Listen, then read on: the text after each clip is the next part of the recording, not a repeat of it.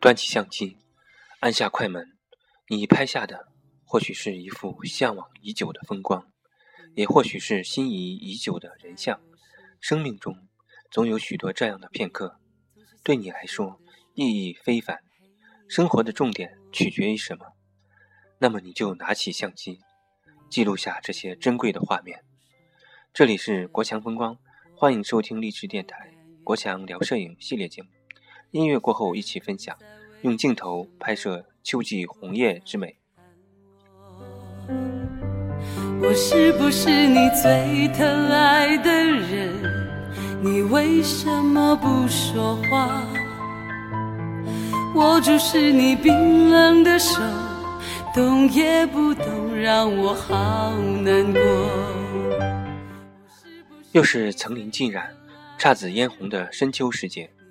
山间路旁的红叶各有特色和韵味，秋天给大地披上了五彩斑斓的盛装，秋风给天空涂抹上清澈的湛蓝，又洒上缕缕白云。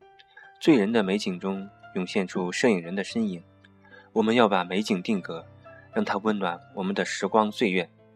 希望今天介绍的红叶摄影方法能够对朋友们有所帮助和启发。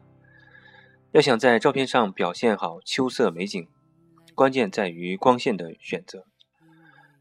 最好选择阳光普照的晴天，而避开没有光线的阴天。拍摄时最好采用逆光，让强烈的阳光从树林的背后照射过来，使树叶产生一种悦目的透明感，画面上的色彩就会显得格外艳丽。同时，逆光还会使各景物之间产生。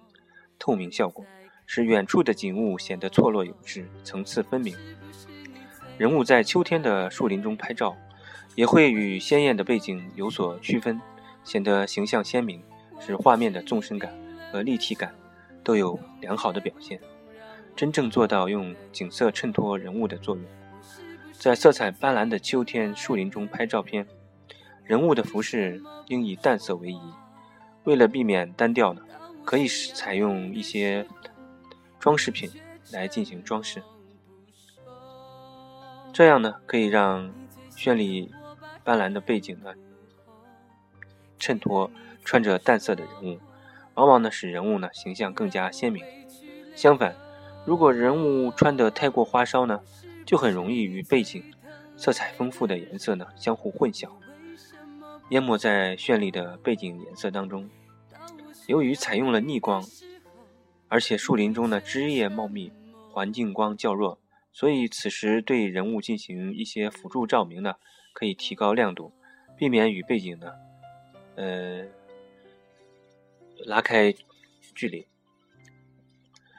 嗯，辅助照明呢，可以采用闪光灯，也可以使用反光板等其他工具。使用辅助光呢，有一个原则。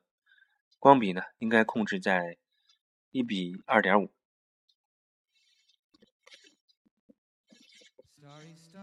用反光板来提高人物的面部亮度，通过调节与人物之间的距离来达到目的。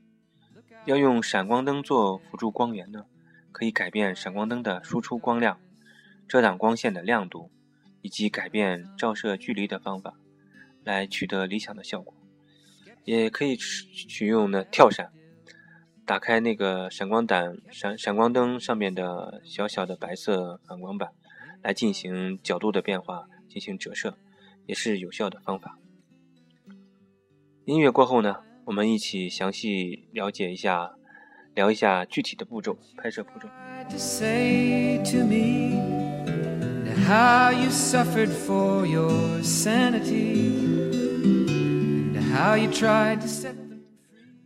第一个呢是灵活运用逆光和透射光。光线是上帝赐给摄影人的艺术雕刻刻刀。对于表现红叶这类色彩鲜明的题材呢，光线的运用是创作个性作品的关键因素。光线的微妙变化可以让红叶表现出完全不同的色彩。即使在同一地点，随着时间的不同。光线照射角度发生变化，红叶也会呈现出不同的表情变化，特别是顺光和逆光的改变，能够使红叶的色彩饱和度发生强烈的变化。拍摄红叶，偏振镜是常用的滤镜，因为它可以有效抑制红叶表面的反光，让人们看到红叶本来的色彩。尤其是在顺光和顺侧光时，效果更加明显。在逆光和透射光的条件下，我们看到的是光线透过叶子的透射光效果，比顺光时候看到的反射光效果更加纯粹、更加鲜艳。即使顺光的时候看上去很普通的红叶，但我们改变角度的时候，可能会看到有透明感的鲜艳的红叶。晴天的时候拍摄，有利于获得反差大的作品，但是这时候叶子的影调呢比较生硬。如果想要表现红叶柔美的一面，那么在多云天气呢，可能更加适合。对于光线的把握和运用呢，反映了摄影师的风格和特点。第二个，巧妙的安排背景。红叶固然是红叶摄影中的无可非议的主题。色彩鲜艳的红叶呢，的确是最容易吸引目光。但是如果忽略了背景的选择，再美丽的红叶呢，也会失失去光彩。即使拍摄红叶特写，背景的因素呢，也不容忽略。拍摄红叶的风光作品，就更加应该注意背景环境的选择和安排。首先，背景的选择呢，应该突出红叶主题，不能喧宾主夺主。通过巧妙选取红叶所处的环境呢，不但有利于衬托红叶，而且还可以表现红叶与周围环境的有机联系。按照这样的选择原则呢，选择和安排背景的色彩明暗，可以创作出戏剧性的红叶作品。根据选定的背景呢，适当的增减曝光补偿呢是非常的重要。如果背景是比较明亮的雾气。远山就应该增加曝光补偿。如果是山谷或者岩石，或者是前景黝黑的树干等比较灰暗的背景、灰暗的背景或前景呢，就应该适当的减少曝光补偿。增减补偿曝光补偿的量呢，取决于红叶与背景前景的明暗对比和比例分配。使用较大幅度的曝光包包围曝光呢。是获得成功作品的有效手段。第三，和谐的色彩呢，赋予作品摄影作品生命力。俗话说呢，草木一秋，曾经生机勃勃的树叶呢，在它们即将凋零之际呢，各自燃烧着它们的生命。红叶除了给世界带来美丽的色彩，还总给人们带来无尽的思考。所以我们在拍摄红叶的时候。往往不仅要满足于平铺直述的表现它们，而是而且要让它们更加美丽，更加令人感动。巧妙的色彩搭配呢，是突出红叶的色彩魅力的有效方法。一般来说，呃，红叶选择红叶颜色相容性和协调性较好的颜色，可以令红叶的色彩呢更加。艳丽。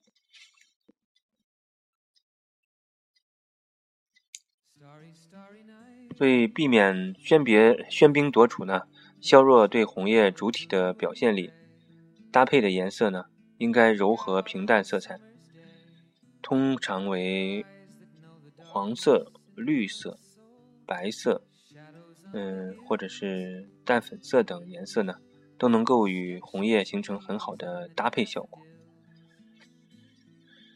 既和谐呢，又有反差。呃，尤其是黄色，黄色呢也是秋天的色彩。黄叶与红叶呢，共生共长的景象呢非常多见，因此呢，红黄搭配是个非常好的选择。黑色呢，能够使红叶看上去呢更加的醒目，以树树木啊、山峰或者阴暗的天空为背景呢。呃，深色的木质围栏当前景呢，都有可能创作出呢激动人心的作品。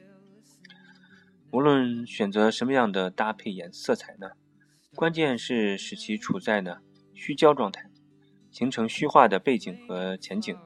通常使用长焦镜头采用较大的光圈，焦点呢落实在红叶的局部之上。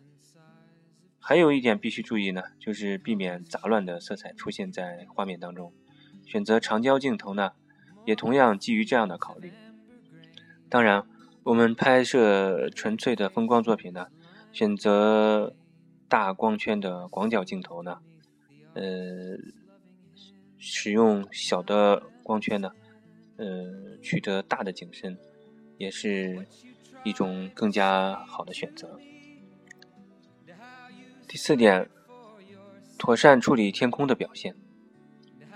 秋天呢，天空呢清澈透，清澄的透彻，即使有云呢，也多是呢高空出现的卷云和层积云，所以人们才对才有了对秋天的特定感受：秋高气爽，天高云淡。等词语呢，就是这种感受的概括。拍摄红叶的时候，把明显具有秋季特征的天空呢，也融进画面，可以创作出独特秋天风情的风光作品。恰当的天空表现呢，可以积极的衬托红叶主题。比如，晴朗的蓝天与红叶的反差强烈，可以使红叶看上去更加艳丽。是拍摄红叶时呢，经常选择的天空背景。画面中蓝天所占的比例呢，往往决定着作品的成败。晴朗的秋天里，红叶和天空呢，都呈现出极佳的色彩，互相，两者互相的衬托，相得益彰。呃，可以取得色彩鲜艳的作品。如果巧妙地选择秋天特点明显的高空的卷云或层积云呢？则可以拍摄出感情色彩浓烈的红叶作品。第五呢，数码摄影影像注意特点。由于数码摄影呢，可以常常方便的进行后期调整，所以在拍摄过程中呢，曝光控制呢就容易处理的比较随意。事实上，只有曝光准确的图像呢，后期处理才能获得比较理想的效果。如果曝光控制过于的过于宽泛，尤其是曝光过度比较严重的话呢，后期处理技护理后期处理呢，即便技技巧再高超呢，如何出色呢，也很难补救，因为画面上没有的东西，你后期没有办法去添加，或者说很难添加。嗯，拍摄红叶的时候呢，如果曝光过度呢，就会出现饱和度降低，呃。阶调层次呢欠缺的现象，一般顺光情况下呢，并不需要特别的曝光补偿，但是逆光的时候呢，需要根据实际情况进行必要的曝光补偿，尤其是在红叶的树干下拍仰拍的时候呢，画面中心部位的亮度呢直接影响曝光，需要特别注意。一般采用一般可采用呢手动曝光模式，而不要依靠相机的自动模式。当然了，我们可以用光圈优先这些自动模式呢进行测光，来取得手动曝光模式的依据。经过两次测光呢，我们可以获得呃主体和背景的呃光圈和快门时间。使用手动曝光模式呢，还有一个好处是呢，可以比较方便的调整构图。拍摄红叶远景场面的时候呢，一般需要较大的景深。但是呢，也切记呢，光圈收缩的太小。如果收缩的太小呢，就会出现光线的衍射现象，而降低呢画面呃画面的那个质量。由于数码相机的成像元件的尺寸较小，嗯，全画幅例外，其景深呢要比那个胶片三十五毫米胶片的。呃，景深要大，即使采用类似于 APS-C 画幅尺寸的成像元件呢，其景深呢也要比三十五毫米胶片要大一档。因此呢，必须注意景深的控制。使用景深较小的望远镜镜头呢，和微距镜头，嗯，是秋天呢拍摄的最好的选择。数码相机通过图像处理呢，可以很方便的按照创作意图呢进行调整。通过色阶和色彩饱和度的调整呢，可以获得比较满意的摄影作品。但是呢，还是希望朋友们呢在前期呢能够拍摄好比较理想的作品，层次、构图以及景深，这样呢后期只做简单的几步调整呢。后期调整呢是数码创作的一个环节。所以呢，应该积极的面对影像的处理，就像选择胶片一样的，慎重的对待图像的处理。看照片的时候呢，如如同呢亲眼看见赏心悦目的悦目的感觉，或许有人呢会感叹，呃，感觉像亲身呃亲亲亲临现场一样。然而自己拍摄的时候呢，却怎么没有这本这样的景？感受呢？这种这是摄影师的审美、机会的把握和摄影技术方面的应用所所采取所导致的结果。我们呢，经过这次深秋秋天的拍摄呢，我们就会慢慢的悟出一些方法和道理。慢慢的，经过多次的实践呢，会掌握对相机的一些使用方法。这样结合起来呢，经过几次实践，我们就会感会感呃体会到呢，拍摄美丽的秋叶、秋天的红枫叶呢，关键在于表现力。那么我们来看看表现，嗯，第一个呢是拍摄远景呢不如拍摄中景，而拍摄中景呢不如拍摄近景。拍摄远景呢。很容易出现色彩一片，没有细节，呃，枝枝叶叶呢不太分明，没有立体感，也很难很难有呢锐度表现，表现力呢也就不足，视觉冲冲击力也就不足。呃，拍摄中景呢能兼顾一些色彩和细节，立体感呢，呃，不是很突出，表现力呢也是很有有一些欠缺。呃，拍摄近景呢，能兼顾色彩和细节，突出局部，突出质感。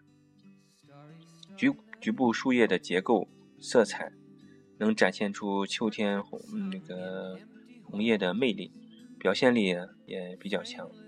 正所谓呢，一叶知秋。第二个呢，顺光不如侧光，侧面的侧，侧光呢又不如逆光。顺光拍摄呢，色彩一片鲜艳，一片鲜艳，但是呢，缺乏立体感和质感，表现力不足。侧光拍摄呢，色彩与光线组合呢，秋天的红叶表现出分明的层次，错落有致，轮廓清晰，质感也非常的强烈。逆光拍摄呢，色彩与光线组合呢，光线为主要，秋叶呢的可以可以看看到呢。那个叶子的纹理都非常的清晰，质感也非常的好。树影之间呢，呃，层层叠叠的树叶呢，光影的强强弱弱呢，构成了强烈的局部震撼的效果。呃，如果然后如果考虑对主体呢做一些适当的补光呢，那么效果也是非常有冲击力的。嗯。第三个，嗯，运用大光圈、长焦距，这个呢是基于照相机的原理所使用的摄影的基本手法。运用大光圈呢，能清晰的展现，能够虚虚嗯，将前景和后呃后后景呃很好的虚化，目的呢是突出主体。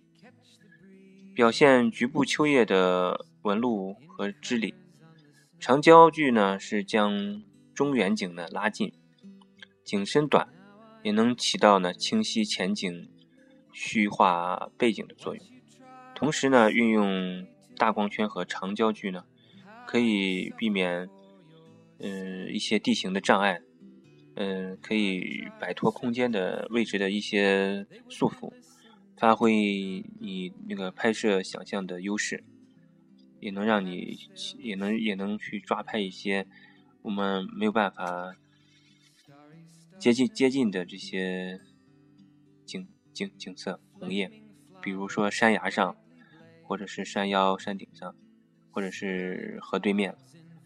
第四个呢，使用三脚架、大口径镜头和高画质的相机。秋天呢，往往多风，花团锦簇的秋叶呢，在风中摇曳，很难捕捉。山沟里呢，小溪边，往往光线呢忽明忽暗，反差比较大。要想稳稳地捕捉住捕捉住呢美丽的瞬间画面呢，尤其是在阴雨的天气，色彩饱和度高，但是光线反差大，总体光线呢亮度偏低，需要使用呢三脚架。另外呢。在光线不足的时候，被风吹动摇曳的秋叶呢，仅仅靠三脚架还有时候呢还是无济于事。那么大口径的镜头呢，比如呃光圈在一点四、二点零、二点八的时候呢，会给你带来非常非常大的帮助。对于呃照片的明亮度，还有对噪点的控制，对细节的刻画，对背景的虚化。呃，都有非常好的表现力。当然了，我们也可以根据自己自己的实际情况呢，嗯，来决定。三点五的光圈，五点六的光圈呢，嗯，如果主体和背景的距离比较远呢，同样可以起到虚化的作用。在光线较暗的情况下呢，嗯，I S O 在四百、八百，呃的时候呢。可以帮助你提高快门的速度，嗯，稳定相机，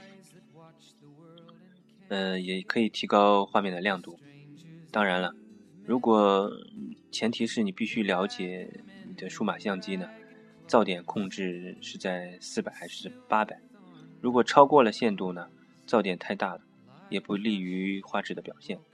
拍摄局部影像呢，要控制好噪点，避免影响呢。照片的质量，这些经验和技术方法结合起来使用呢，经过这个秋天的实践呢，相信大家都会有大大的进步，在拍摄秋叶的效果呢，呃，会有更多的表现力。其实呢，人人都能都能用镜头呢表现秋叶之美。